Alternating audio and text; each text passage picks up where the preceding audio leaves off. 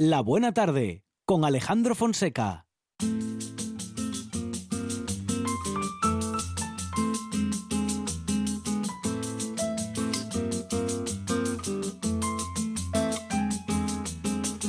Miraba la ventana y soñaba con ser un astronauta pisando la luna y el cielo lo cruzaban galeones, delfines, cometas, falúas. Y en la pizarra el profesor dictaba los teoremas. Y en su cabeza sonaba el canto de un gorrión, pájaros en la cabeza. Salía siempre tarde y castigado por no estar nunca donde debiera. Y en casa le esperaban el tedio y la comida servida en la mesa. De fondo el rumor de un televisor y madre suspirando. ¿Dónde andas, hijo mío? Siempre en las nubes y nadie escucha el telediario pájaros en la cabeza y volar. A donde las ventanas siempre están abiertas, donde el humo de tus pasos nos enseña a vivir, pájaros en la cabeza y soñar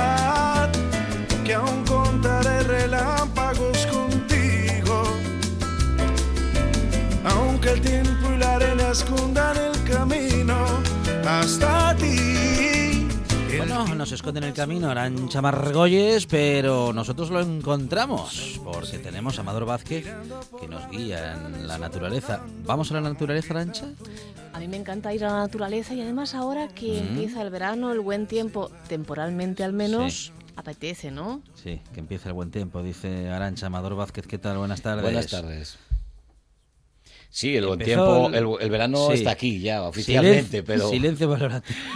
pero bueno, eh, sí, bueno, dudas. estamos teniendo buen tiempo. ¿no? Ayer, está lloviendo mucho. Ayer, hubo un ayer tormentón, tronaba a las 7 de la tarde. Ayer hubo un tormentón En la costa al menos, En sí. la costa y un poco en el interior también, por lo Ah, visto. también. Entonces, bueno, Sí. eh, ha sido un poco por sorpresa porque Mm. la previsión no era de tormenta, pero ya nos lo olíamos, quiero decir. Sí, la había olor a tormenta, Sí, la gente que mira un poco para el cielo Sí. y que piensa un poco, pues ve que las temperaturas se habían aumentado bastante, que Mm. estaba muy nuboso Sí. y esas cosas pues acaban generando tormentas ¿eh? por acumulación de calor. Entonces, bueno, era, era de esperar, si no era ayer, era hoy o Claro, mañana, claro. la previsión era Sí, para hoy. Sí, sí, sí. Pero fue ayer, veremos Bueno. a ver qué pasa hoy, que Mm, también dan un mm. poquillo de, de tormenta. Pero Que bueno, el, el sol se, se lo vemos, pero lo estamos viendo poco. ¿eh? bueno, ya ha aparecido por la costa por lo menos. ¿Ah, ¿eh? En Gijón se ha visto un poquito el sol a mediodía, Ajá, no un me poquitito, diga, pero- poquitito. Los que estamos una- fuera lo vemos enseguida. Pero una foto. Mande, usted la próxima vez mande, Mande una foto. ¿eh? que estamos aquí Le en digo, el Fonseca, estudio mire usted cómo ha salido el sol. y no lo vemos. ¿eh? Claro, Entre- los que estamos fuera todo el día, luego estamos pues, aquí metidos. Estamos viendo los cambios Sí. de, de este Claro. final de primavera alargado y, finales de verano, porque Sí. realmente estamos teniendo tormentas de agosto, ¿no? Y estamos teniendo también esa mm, eh, variabilidad del tiempo típica de la primavera, bueno, del norte, ¿no? Asturiana también. Entonces, claro, eh, es una mezcla un poco rara. El tiempo está así un Mm. poquillo alocado, ¿no? Por- Y- Tendrían que retrasar el inicio de las clases en Asturias a octubre, porque el mes más estable es septiembre. Ya, ya, es que es esto- el mes um, es- y, y cuando se la estabiliza la cosa están- ya tenemos que volver al ruedo con todo el lío de clases eh, A la monotonía. todo y no claro entonces ya no podemos disfrutar de esa estabilidad Arancha Somos un poco, casi, casi aquí en Asturias, Sí. la excepción que confirma la regla, y somos un poco cono sur, ¿no? Ajá. Yo creo que, que el verano se Mm. asemeja más al verano de verdad cuando ya rozamos el invierno Claro. que en el propio verano sí, sí, peninsular. Mm, mm. Bueno, hay que... bueno Por eso somos como todo peculiares. con matices. hay que claro. hay que que Arancha diga qué, qué, qué hacemos hay que hay que, hay que aguantarse Es- bueno, se podría, sí, sí, sí, adaptarse. sí, siendo negativo. Yo, yo Sí. iba a decir que hay que enorgullecerse de Ah, ser ah, rara bueno. avis, pero bueno, sí, tam- no, Ah, y, a- bueno, y sí. aguantar también. sí. También, Sí, bueno. bastante. No, está bien, está bien. Hay, hay diferentes modos de verlo y um, claro. el, el modo positivo también es válido suele- cuesta sostenerlo a veces. También es verdad. Bueno. Hay que tener fuerza. Sí, sí, hay que querer, sí. Bueno, bueno, es Amador Vázquez, que es integrante del colectivo ornitológico Carballera del Tragamón eh, y también de Picatero Naturaleza, triple, bueno, integrante del, colectivo y responsable de Picatero Naturaleza, www.picateronaturaleza.es un lugar en el que la naturaleza es protagonista y en estos días hay un lío tremendo. en Tremendo, estamos un poquillo a cinco manos que no tenemos, ¿eh? Nos falta la cola, pero si no, pues podríamos estar a cinco manos. Eh, sí, el verano ya sabéis que es la actividad, el tiempo de las actividades eh, al aire libre en Asturias, como decíamos, y pues los campamentos se llevan la palma. Hay críos que siguen queriendo hacer cosas después de estar en el cole y no estirarse un poco a la bartola, como decimos, ¿eh? quedarse ahí tirado boca arriba y viendo pasar el verano. Y bueno, se puede hacer también, pero también es el tiempo de, bueno, pues salir a la naturaleza y encontrar cosas que en otras épocas del año no hay o no, o no podemos ver, ¿no? Entonces, bueno, estamos ahí en el Molín con el campamento, Molín de Vega, y también con las acampadas del Botánico, que ayer, por desgracia, pues tuvimos que anular por culpa de la tormenta. Vaya. Entonces, bueno, ha sido ahí un lance, pero sin Pero ninguna... ¿por qué? Pero tampoco... Bueno, no. Tampoco fue pa' tanto. Mm, Allí la verdad que nos cayó una buena tromba de ¿Ah, agua. sí? Ah. eh, hubo tormenta de truenos y relámpagos. medio tropical. No hubo rayos, pero Sí. realmente pues llovió. Ah, era peli- Llovió muy fuerte y durante peli- muy corto tiempo es y un poco bueno, generó- peligroso entonces. Bueno, la organización consideró que como la probabilidad era que volviese a pasar a lo largo de la noche, pues que era más fácil desalojar a las 10 que no desalojar a las 2 de la mañana, Claro. 50 personas. Entonces, Sí. bueno, tienen que tomar a veces esas decisiones Sí, que no, sí, no gustan, pero que, que son, bueno, pues la más lógica, para que la pena. seguridad prime, ¿no? Mm, Entonces, bueno, mm, mm. sí, una pena, porque la gente marchó no decepcionada, sino desesperada, porque no se querían ir.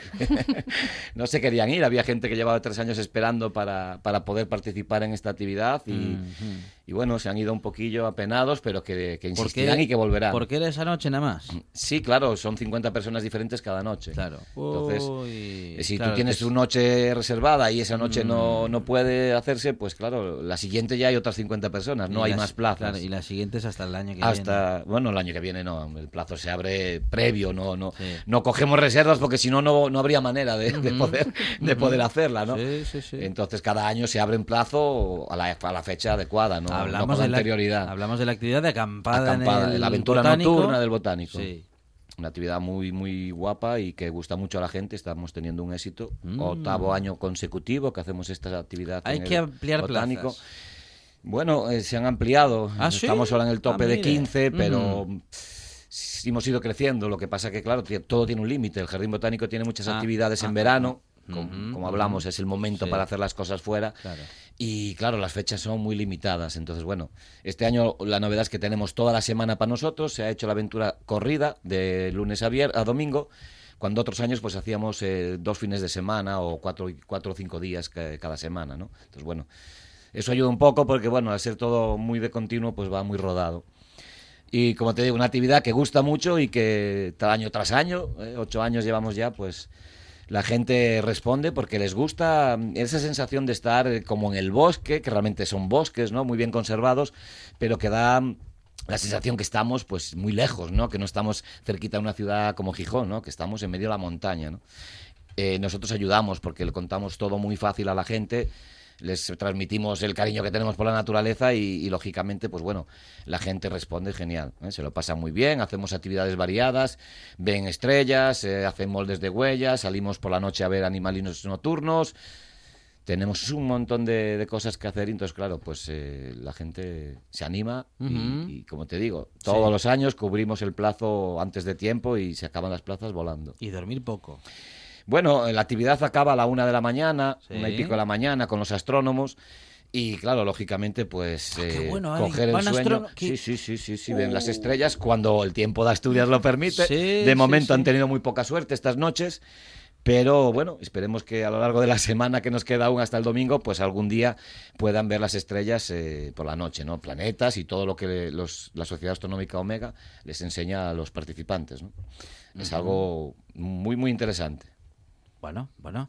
Am, es Amador Vázquez que, como decimos, eh, está siempre metido en la naturaleza y en estos días en un montón de sitios diferentes, siempre pues eso, pegadito a los árboles. a- esos 50, esas 50 personas que acampan, ¿en cuántas tiendas lo hacen? En Amador? 15 tiendas, tenemos 15 tiendas, 10 de 4 personas En la y zona, 5 de, de, en 2 la personas. zona de los eucaliptos cen- centenarios. No, no, estamos al final del jardín botánico, en la zona de los bosques, en el, el itinerario atlántico, en la pradera, llamamos la pradera de la Liseda, porque está entre dos alisedas, que son dos joyas botánicas que tiene el jardín botánico, ¿no? Esas dos alisedas tan, tan bien conservadas, más de 100 años sin que las, toca, las toque el hombre, y que nos, además nos enseña muchas, muchos datos de estos bosques, porque eh, vemos cómo se forman, ¿no? Este, en la situación en la que está, una al lado del río y otra en, en- en una, en un valle, pues bueno, nos da, nos da pie a que podamos ver cómo se forma cada una de ellas y por qué se forman, ¿no? Entonces, bueno, es muy interesante y como digo, da pie también a que tengamos esa gran cantidad de animalitos que, que la gente de la aventura quiere ver, ¿no? Los jabalís, los corzos, los zorros, el tejón, la garduña, bueno, de los que hablamos normalmente en este espacio, ¿no? Bueno, bueno. Vamos a adentrarnos ahora en el recorrido que tiene preparado Amadoro Vázquez, eh, porque en la radio, la naturaleza, se escucha así.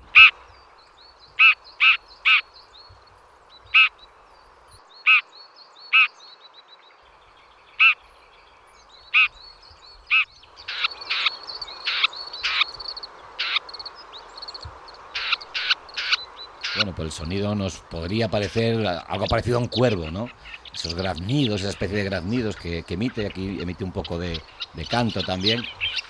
Pero bueno, es un animalito diferente, es un animalito del tamaño de un zorzal, de un mirlo, eh, con 17 centímetros, 17 y 19 centímetros de tamaño y una envergadura un poquito más grande de hasta 30 centímetros de ala, eh, de punta a punta.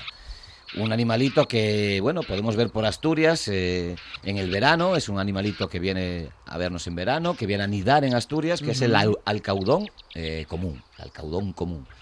Eh, aunque parezca un- por sonido un granívorro, un perdón, un córvido y por aspecto un zorzalín, pues realmente es de la familia de la alondra. Es un aláudido, que es un grupo de, de aves muy variado, en el que se englo- engloban los alcaudones y las alondras y las totobías y otro grupo de aves del suelo, terreras. ¿eh? Llamamos aves terreras a las que principalmente se mueven por zonas eh, secas y, y- y abiertas, ¿no? por el suelo.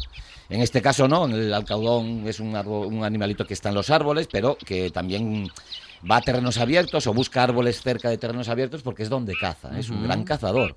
Es un ave que incluso se alimenta de mamíferos pequeños. Come lagartijas, come pequeños mamíferos, come pe- pequeñas aves. Y bueno, eh, es conocido en, en muchos sitios de la península porque es un animalillo que cuelga sus presas en, las, en los árboles con espinas. ¿eh? Ah, es muy típico este sí. pajarillo que vive en zonas donde hay endrinos, espinos. Se deja un pincho preparado. Eh, no, lo, utiliza los. Sí, bueno, se deja el pincho, el pincho moruno, Sí, efectivamente, eso sí. Se deja ahí el trocillo de carne no, y luego, bueno, pues lo come ahí colgado. A veces también lo deja abandonado, una actitud que los científicos no acaban muy bien de, ¿Se le olvidará? de ubicar. ¿Se no se sabe muy bien si lo olvida o si es que lo, es para marcar territorio. Bueno, hay varias Ah, versiones y o no, sea que está, a veces no está muy claro. de- Lo, lo- lo clava y lo deja allí. Y lo deja ahí. no lo come. O pega un par de bocados y lo deja, ¿no? Ah. Entonces, bueno, también hay temas. eh, se, se cree que puede ser también tema del apareo, ¿no? O, de, Ujú. o de la territorialidad, ¿no? De la Ah, territorialidad. por- por enseñarle a su- Porque la hembra vea que en el Eso territorio hay comida y que él tiene, bueno, comida espetada por ahí, Sí, ¿no? sí, sí. Porque realmente los espetan las espinas de los que, árboles. que él es capaz de, de darle de dar de comer. alimentar, efectivamente, alimentar a la nidada, ¿eh? porque Mm, mm. en este caso los dos construyen el, el nido, pero el macho se encarga más de la caza durante la incubación y, y en la posterior cría, Mm. aunque luego la hembra también sale a cazar después de que los pollitos Porque ya llama, han llama la nacido. atención em, porque un pájaro tan pequeñín para cazar arancha tiene que, que, que gastar mucha energía, ¿no? Consumir mucha energía y que lo haga por nada. Además. Imagínate lo que es cazar una lagartija con lo Mm, rápido Eh, que corre, ¿no? Efectivamente, Yo- por eso decimos que baja al suelo, porque esos animalitos que están por el Claro. suelo eh, también tienen sus recursos, ¿eh? los, los roedores pequeños, como la musaraña, tan conocida en Asturias también, ese pequeño, que no es roedor, ¿eh? es un insectívoro, ese, pero es muy pequeñito, ¿no? Es el, el mamífero más pequeño de Europa. Y ese animalito pues es capaz de correr rápido y meterse en cualquier sitio. Entonces este alcaudón tiene una vista muy buena y caza siempre desde una percha. Se pone en un punto alto y desde ahí localiza la presa moviéndose por el suelo. y como las presas del suelo eh, no ven mucho más allá de su cabeza, tienen una limitación espacio eh, del espacio, perdón. Entonces, claro, cuando el alcaudón ya está cerca, pues a veces les cuesta eh, reaccionar y escapar, ¿no? Pues bueno, es un poquito la estrategia de la presa y el depredador, ya sabéis.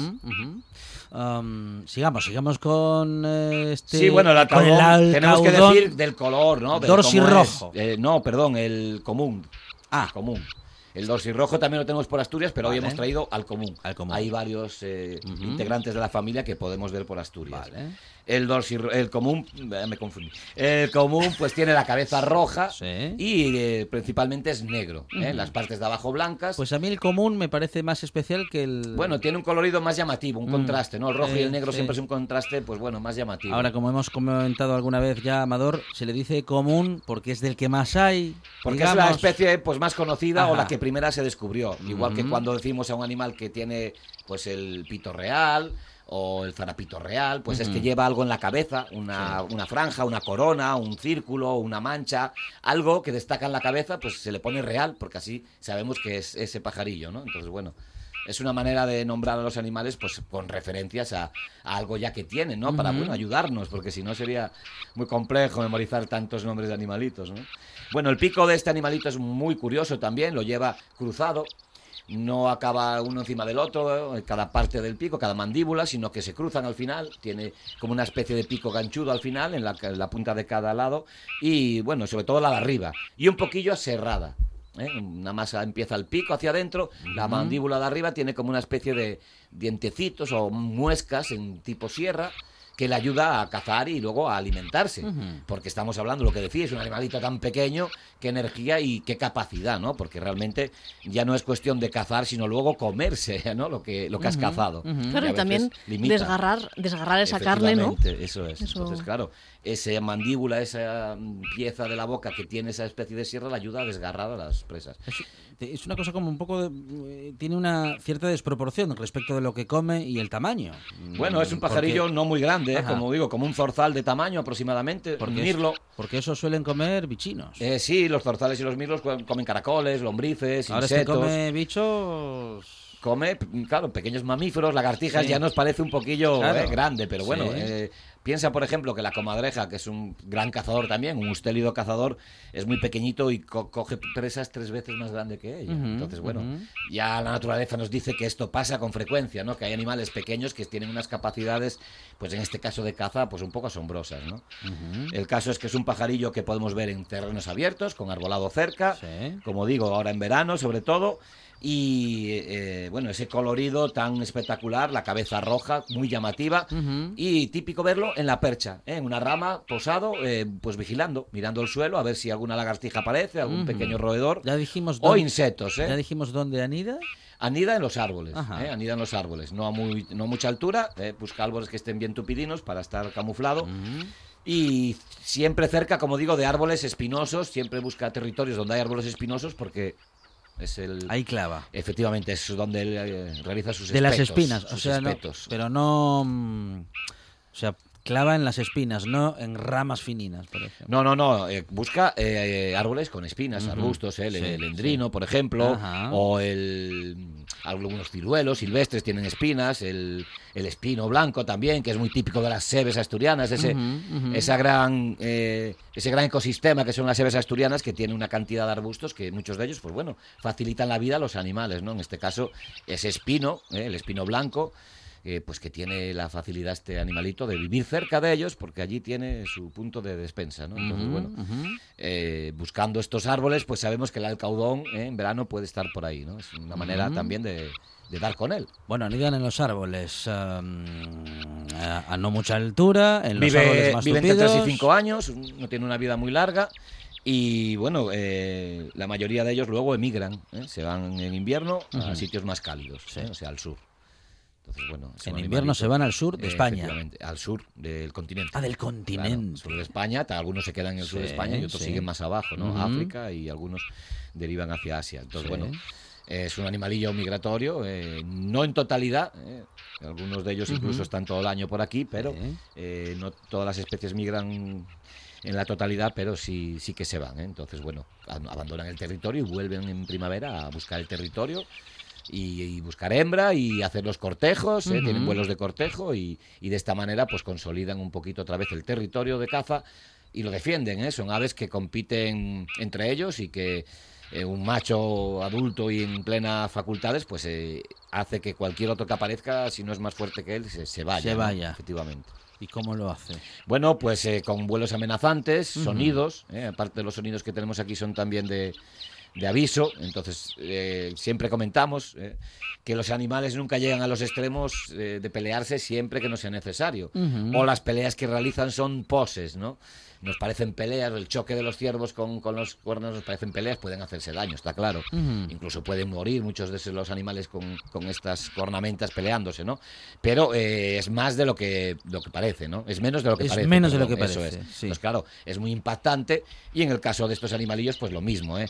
Eh, unos eh, chillidos de aviso, unos vuelos de, de intimidación suelen bastar para que se calibren las, las fuerzas. Entonces, ¿qué pasa? Que el que intenta entrar en el territorio, si ve que, es de me- que, de que tiene menor potencial que el que está, no se va a arriesgar nunca. ¿eh? Es una cuestión lógica, ¿no? En- entre comillas. ¿Para qué voy a arriesgarme y perder la vida cuando sé que no le voy a ganar? No tienen ese orgullo de tengo que ganar, tengo que ganar, ¿no? Entonces, bueno, eh, se va O sea, y no punto, tienen- se busca otro sitio. No tienen la tontería de los humanos. Bueno, llámalo así, llámalo así. No tienen, no tienen nuestra tontería. Si alguien le dice a que, a que no los hay, va y dice, no tienen pues- ambición, pues, ¿no? no. No tienen ambición. Sí. ¿Cómo no tienen ambición? No, los Ah, animales no claro. tienen ambición, su único leitmotiv es Es sobrevivir. sobrevivir, y va a parearse, alimentarse y aparearse. y am, procre- Sobrevivir, procrear. Eso es. Entonces, bueno, eh, Que en el eso caso- limita en el pues, caso del alcaudón- vida a muy cómodo. Sí, sí, sí. es muy cómodo. En el caso del alcaudón, ¿lo hace cuántas veces al año? ¿O lo Eh, no, se, o se lo aparea intenta? una vez, pero puede tener en casos excepcionales al- dos nidadas también. ¿eh? Ujú. Depende de si empieza tempranito. ¿eh? Vienen bastante avanzada la primavera, entonces, bueno, eh, si les pilla el tiempo así un poquillo justo, pues una nidada Sí. con alrededor de cuatro o cinco pollitos. ¿eh? Y luego, pues eso, los padres eh, siguen unas semanas después de que han nacido alimentándolos fuera del nido.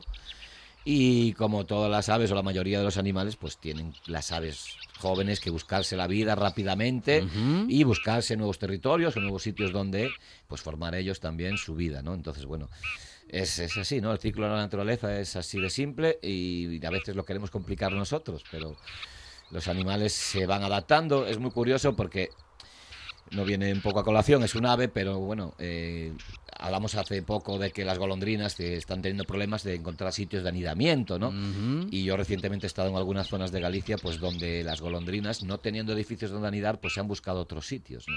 Y están anidando, pues en los cajetines de la luz que hay en los edificios, en las entradas, esos cajetines que sobresalen, que salen montones de cables de ellos, pues ahí, en ese huequecillo, hemos visto golondrinas aviones con el nido muy bajo, porque claro, esos cajetines suelen estar a una altura, pues no superior a dos metros, dos metros y algo, y bueno, pues buscándose la vida, o sea, los animales se adaptan, intentan sobrevivir pues de la manera que sea, ¿no? Adaptando eh, a, a los recursos que tienen. Entonces a veces mm, nosotros somos también un poco pesimistas, como decíamos antes, que lo de tomarlo con, con buen humor y con filosofía, pues eh, hay que querer, pero es que a veces somos pesimistas a lo tonto, ¿no? Entonces, bueno, hay que pensar que siempre la naturaleza busca su hueco, mm, lleva aquí más tiempo que nosotros y nos sobrevivirá con creces o volverá a resurgir antes que nosotros seguramente. Entonces, bueno, eh, el, nuestro, nuestra idiosincrasia, pues bueno, nos lleva a veces a pensar que lo sabemos todo y que, que regimos, ¿no? Que somos casi también un poquito como las deidades, ¿no?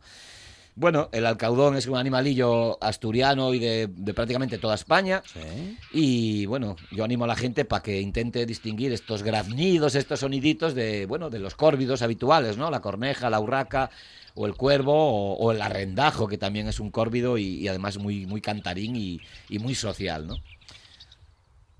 Es el alcaudón em, común, en este caso, eh, el más bonito de los alcaudones, según lo estamos observando. eh, y con la descripción de Amador, bueno, nos queda claro que, em, aunque es el más vistoso, mm, bueno, pues así se llama, el, por, por haber sido el primero en haber sido descubierto, vamos a seguir recorriendo la naturaleza y vamos a seguir escuchando, no sé, si- no sé ya si pájaros, pero sí más animales, más bichos con Amador Vázquez.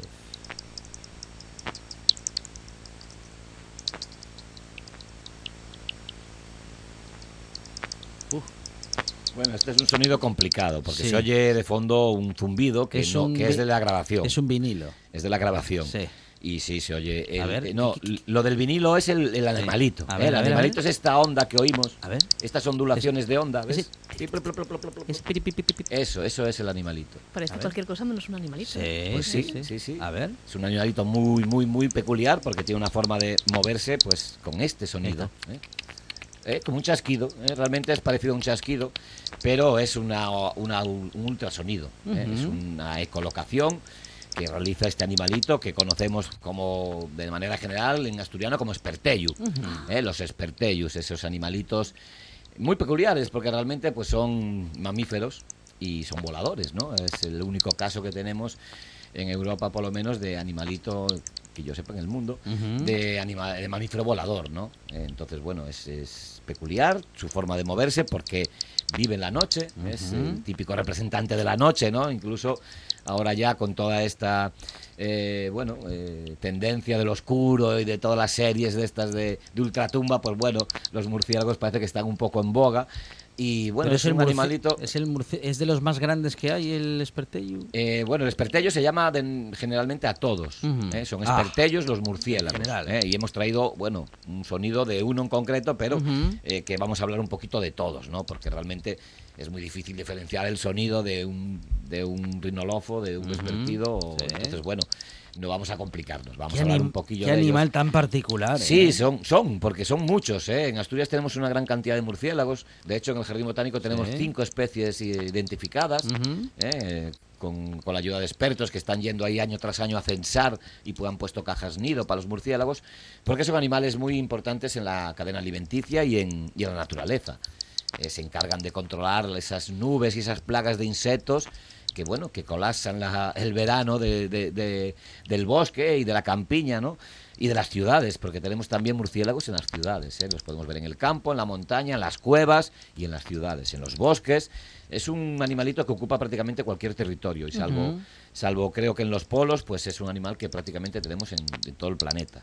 En Asturias tenemos varias especies, desde el más pequeñito, que llamamos el murciélago enano, o murciélago común, que es el pipistrellus, que, bueno, es como un dedito de una persona, más o menos, un dedito índice de una persona media, y luego, claro, tiene una envergadura de ala bastante más grande, son 20 Ujú. centímetros de ala. Es todo ala. Es todo ala, es como un pequeño ratoncillo realmente, Además, ¿no? esas alas Esa tan- sensación.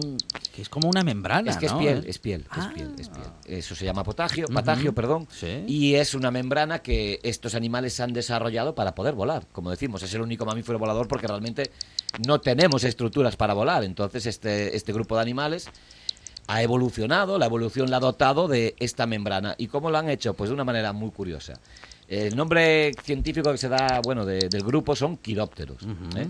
Y nos recuerda a quirópteros a quiropráctico, porque hace referencia a la misma cuestión, que es la mano.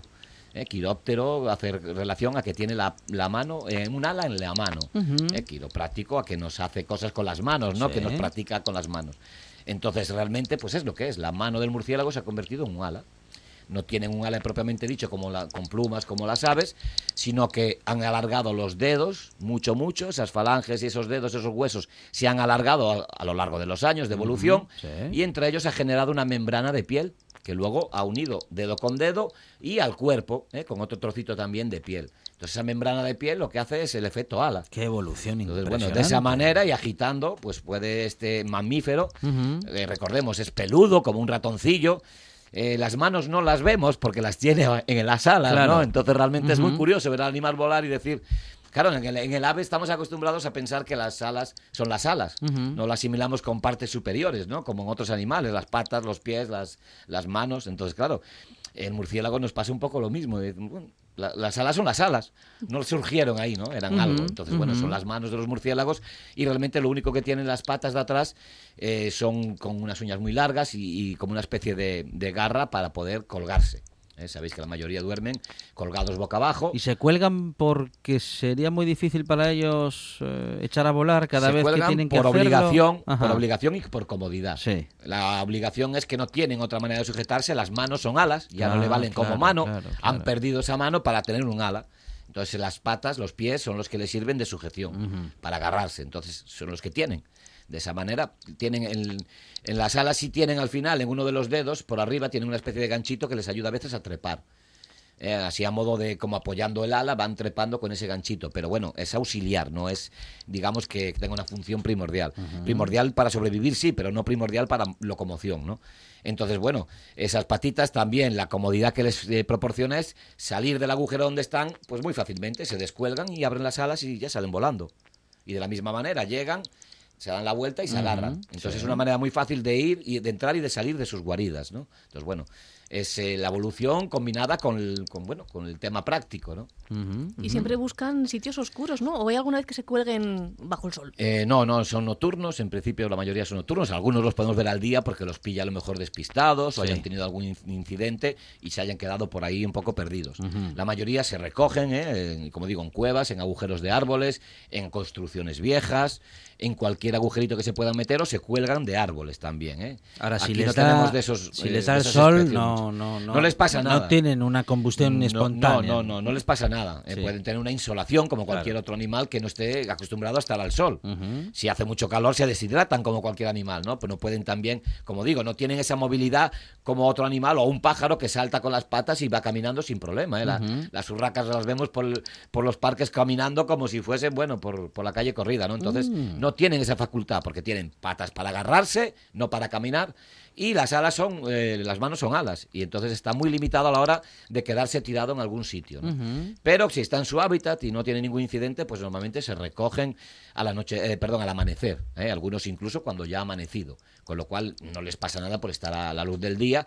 Pero si, bueno, si les da un día de calor en pleno, en plena canícula y en cualquier sitio, pues se pueden morir. ¿no? ¿Y qué Pero- comen? la mayoría son insectívoros. Por eso decía que son animalitos muy importantes en la cadena alimenticia de la naturaleza y también para nosotros, ¿no? Porque se alimentan de esas nubes de insectos, sobre todo también polillas, tus grandes amigas. Ah, sí. eh, de las polillas nocturnas, lógicamente, En perdón, oh. las mariposas nocturnas. Pero voy a tener que tener un murciélago casa. se lo tendrás seguramente. Sí. Solo tienes que localizarlo. No, no, sí, por la, no, no, no, por la noche veo... Los ves, claro, dos pues en algún Son- agujero cerca. Son, son piquiñinos, El pipistrellus, ¿eh? porque Muy este, este murciélago que decimos que es el más común en Asturias, el, el pigmeo o enano que llaman, es muy pequeñito y se mete en cualquier agujerito. Entonces, incluso en las calles de Gijón lo podemos ver por las calles. ¿eh? En- en- bueno, en Gijón y en muchas ciudades. ¿eh? Sabéis que como nuestra actividad es en Gijón, siempre hablamos más de, de esta localidad, pero en todas las ciudades y pueblos de Asturias, en los pueblos mucho más aún, ¿eh? porque siguen habiendo más entorno natural que en las ciudades, pero como decíamos antes, los animales se adaptan y si nosotros plantamos ciudades, ellos viven en ellas también sin problema, ¿no? Entonces, por las calles de nuestras ciudades vemos a los murciélagos de noche si nos fijamos y sobre todo cerca de las farolas. Y eso nos permite verlos porque hay luz. Y van a las farolas porque en las farolas hay polillas. Las polillas, igual que otros insectos nocturnos, se guían por la luna. Esa bola blanca que les da luminosidad y les dice dónde, dónde están, ¿eh? les orienta. Entonces, claro, algunas polillas que están en la ciudad eh, o en los alrededores de las ciudades que hay fa- farolas, pues confunden esta luz con la luna y se quedan allí dando vueltas, por eso las vemos allí una y otra vez dando vueltas, como perdidas, porque no encuentran la dirección, ¿no? Lógicamente.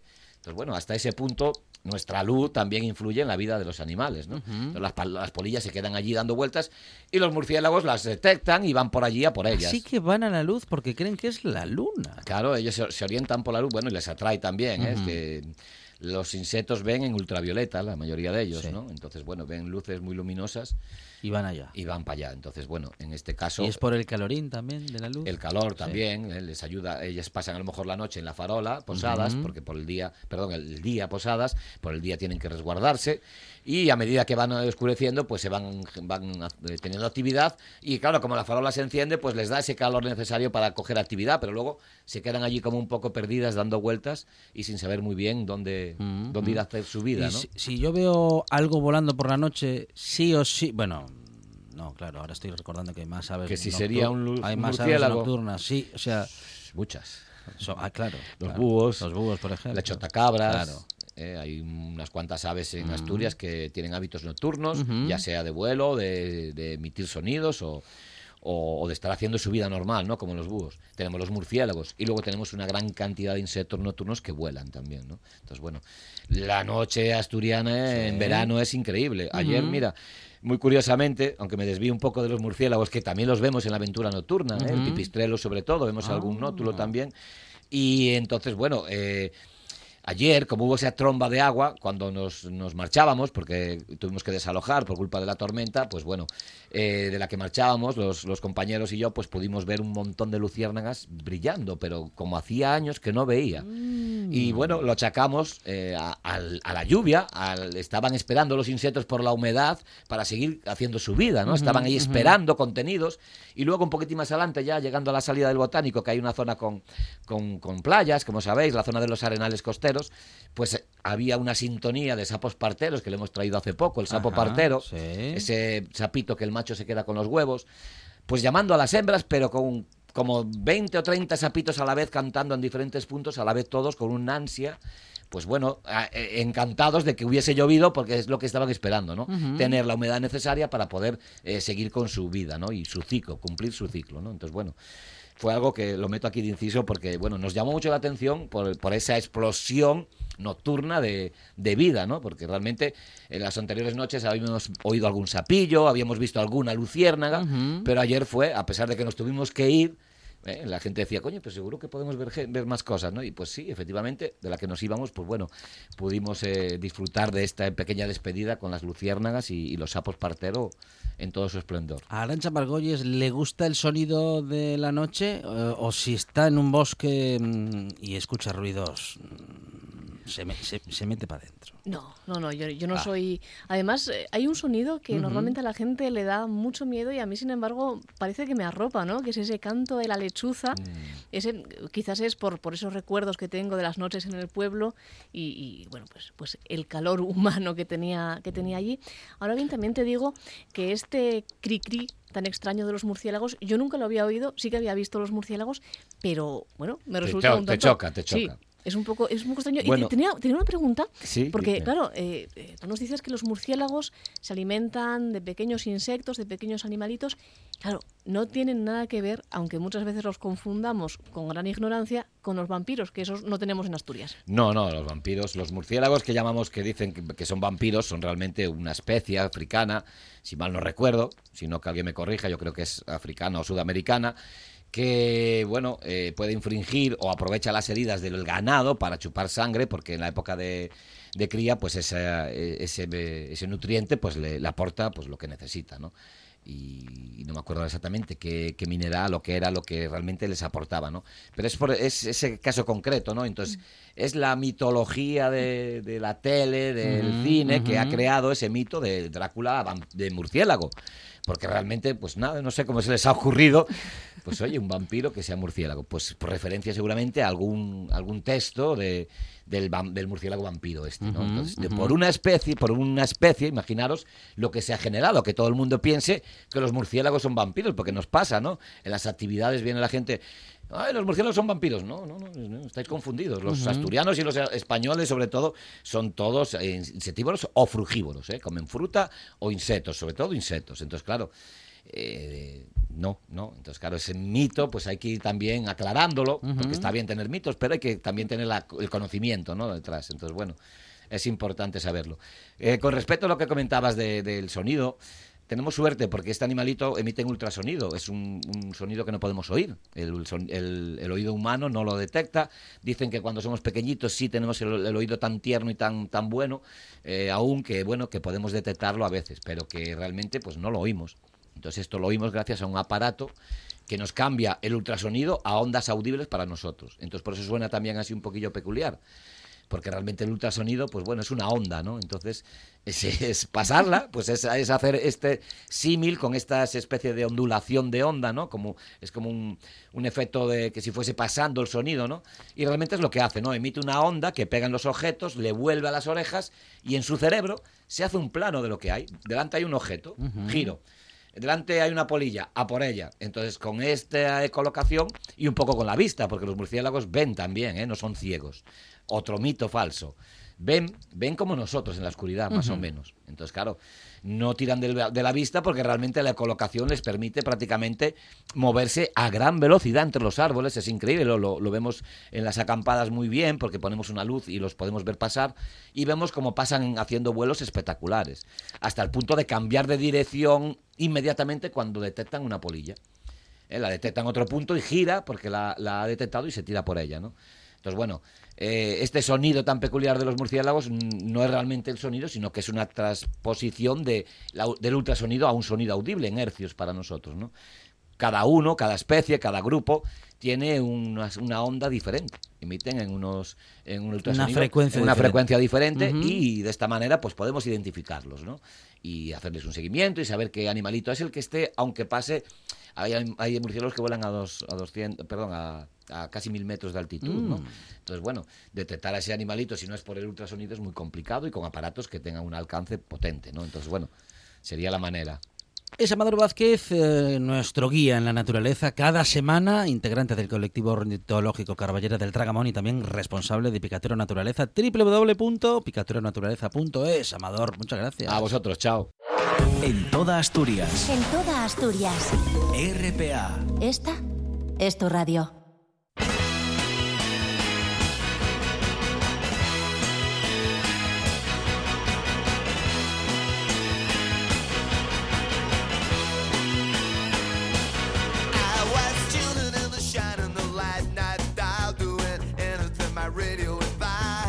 Miguel Gallardo, ¿qué tal? Buenas tardes. Buenas tardes, chicos. ¿Qué tal todo? Bien, muy bien. En nuestro habitual eh, gente de radio, hoy tenemos a un gente de radio que es también gente de literatura y de publicaciones y de recomendaciones literarias. Miguel teníamos pendiente desde hace eh, bueno pues desde hace algún tiempo no hablar contigo y tener el tiempo suficiente para que puedas recomendar pero para que también nos puedas acercar la poesía que tanto nos gusta que a ti te apasiona y que por minut por falta de minutos no no no no no, no siempre llegamos a ello. Ah, yo no descarto nada que, que, empecemos a dar la lengua y otra vez nos quedemos sin tiempo me vais cortando vale bueno. Pero sí traigo alguna cocina porque ahora que empezó el verano estamos pendientes aquí de de si llega buen tiempo, si llega la tormenta, si llega el calor. Y por cierto, eh, que estamos hablando con Miguel Gallardo, responsable de la Yocura Librería Café en Mieres, un lugar en el que la mm, literatura es la excusa y donde pasan muchas cosas. Muchas cosas, sí. Bueno, ahora, ahora en verano vamos a bajar el pistón porque, bueno, eh, Mieres como no hay playa, pues se nota y la gente suele ir. Entonces, solo tenemos pendiente una presentación que va a ser el, el miércoles 17 a las siete y media. Va a estar por aquí Fruela Fernández, eh, que es asturiano, que reside fuera, entonces viene en esta fecha y acordamos una presentación de su último libro, Una tradición rebelde, que no tengo en mis manos, que es Edita la, Vorágine, y eso es garantía de que es un buen libro y que habla un poco del cuestionamiento de las, de las industrias culturales que viajan a lomos del capitalismo. Es un ensayo que tiene muy buena pinta y que tengo ganas de tener ya, así que os invito, acordaros el miércoles 17. Y nada, si queréis empezamos ya porque luego Vamos es lo que pasa. Empezamos a hablar y se me va la pinza. Entonces, nada, mira, el, el, último día que hablé con vosotros os hablé de, de un libro eh, de Jorge Ralde que repasaba la vida del, del editor, del fundador de Anagrama. Eh, se llamaba Un día en la vida de un editor y y es de estos libros río que son afluentes de otros libros y que a la vez llegan otros afluentes a ese libro que es lo más bonito que hay en la literatura para mí. Cuando lees una obra y te, te habla de otros de otras referencias y en cuanto acabas el libro tienes que ir a esa referencia. Entonces en el libro habla mucho de, la editorial Feltrinelli, de la que, que, de la que forma parte ahora precisamente Anagrama, y cayó en mis manos un libro que se llama El editor, que es una novela que recrea la, la la muerte precisamente de Gian Giacomo Feltrinelli, que es el, el fundador de este grupo editorial tan importante en Italia. Eh, es un libro que escribe Nanni Balestrini, uno de los grandes de, de, de la novela italiana, y que coeditan Virus y Traficantes de Sueños.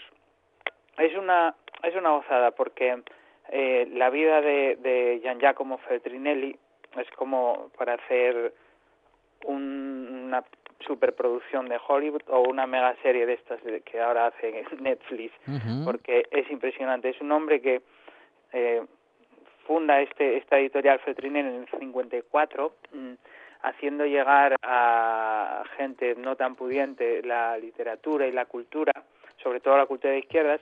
Es un hombre que ya luchó eh, eh, formó parte de la resistencia contra los nazis, eh, posteriormente luchó contra, eh, fundó el grupo Acción Partisana en el 70 y justo dos años después em, apareció muerto eh, al lado de una torre de alta tensión y junto a varias cargas de, dinamita que no está, que no habían sido detonadas una sí que aparentemente fue fue lo que lo mató y, y me gusta porque siempre trabajo en la resistencia y me gusta esa metáfora de la, de la lectura como resistencia, hoy más que nunca. Hoy que estamos rodeados de dispositivos digitales, eh, mm, leer es un acto revolucionario, lo dice mucha gente.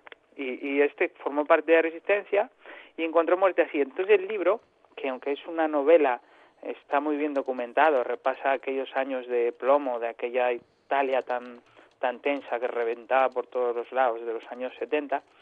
Eh, en el libro se pregunta si, si murió por un accidente mientras colocaba una carga o si fue asesinado por algún grupo de, de, estos de, de, las cloacas del Estado que hay en, en, todos los gobiernos.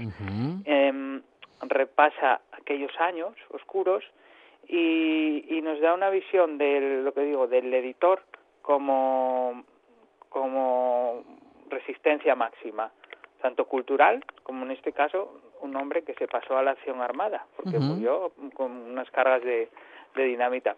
Em, eh, me gusta mucho también el, el que este hombre descienda de ricos nobles.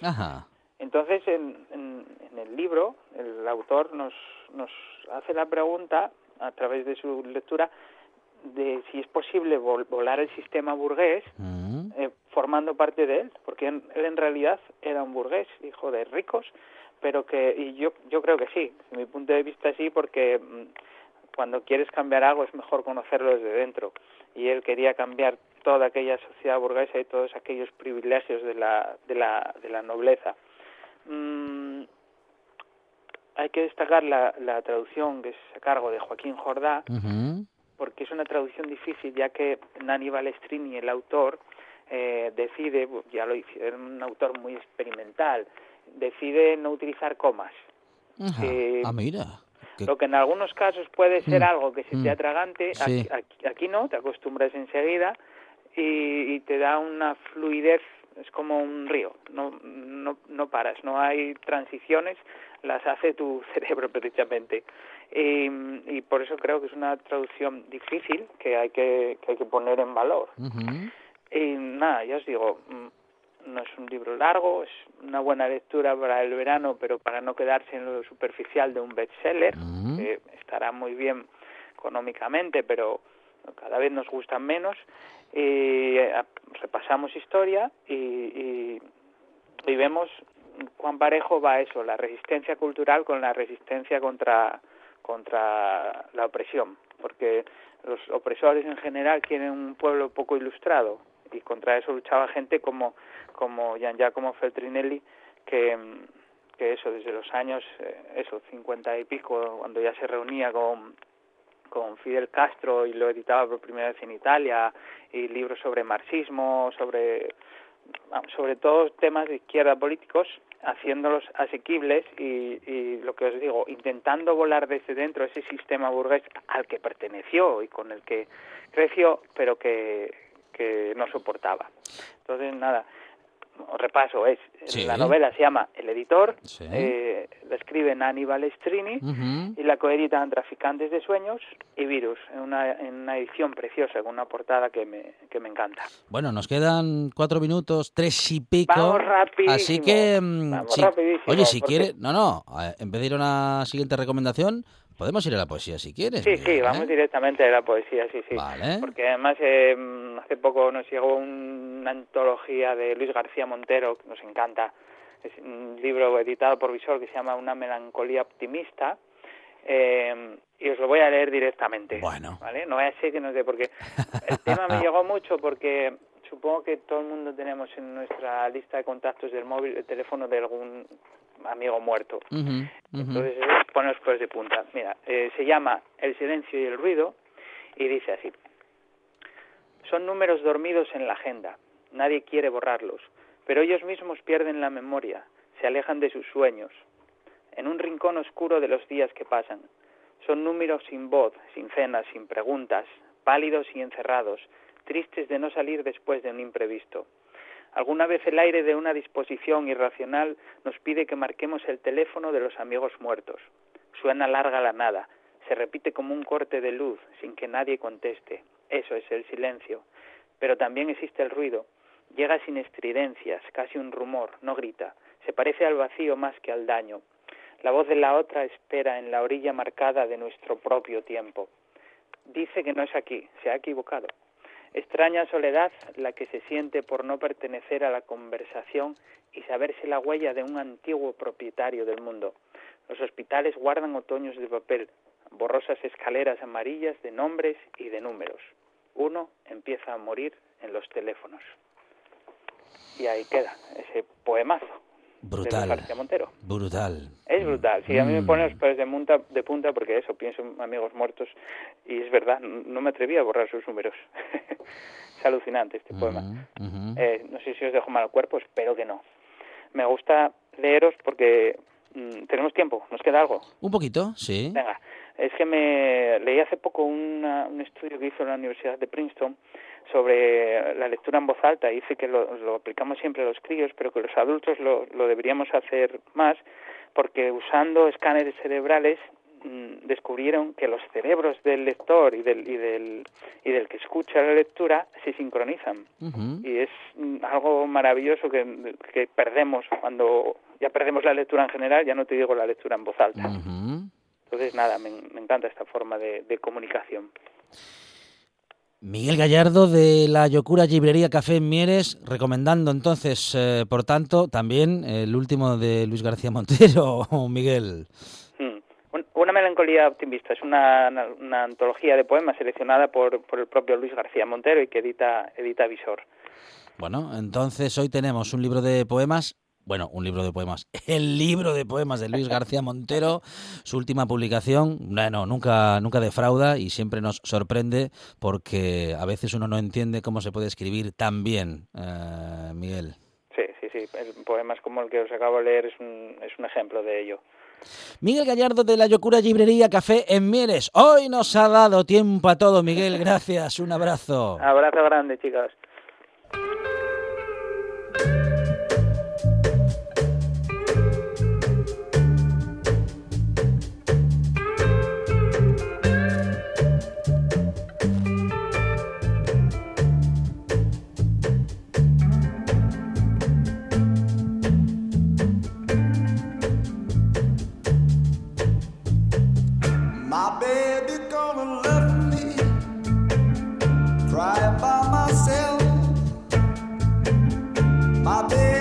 Nosotros nos vamos con la poesía a otra parte y con la música también. Bueno, en fin, la radio sigue, pero la buena tarde espera hasta mañana. Mañana aquí en RPA a partir de las 4 de la tarde.